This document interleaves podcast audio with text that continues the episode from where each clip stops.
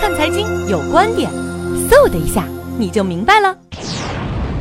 呃，结合企业违约的现象呢，近期可能市场的呼声在降息和降准上提出的这个要求和引起的这个反响应该比较大，特别是发改委在降息降准的这个政策的呼吁上显得比较抢眼。但是我个人觉得，从降息和降准前期的效果来讲，应该有限的，因为我们的市场现在要解决的不是流动性的问题和规模的问题，而是要解决结构和创新的问题，甚至改革和重组的问题。所以我觉得，降息和降准的政策工具应该是有限的，尤其是降息的作用应该是非常有限的。降准或许对金融机构有一些益处，但是金融机构本身内在的没有。呃，改革的这种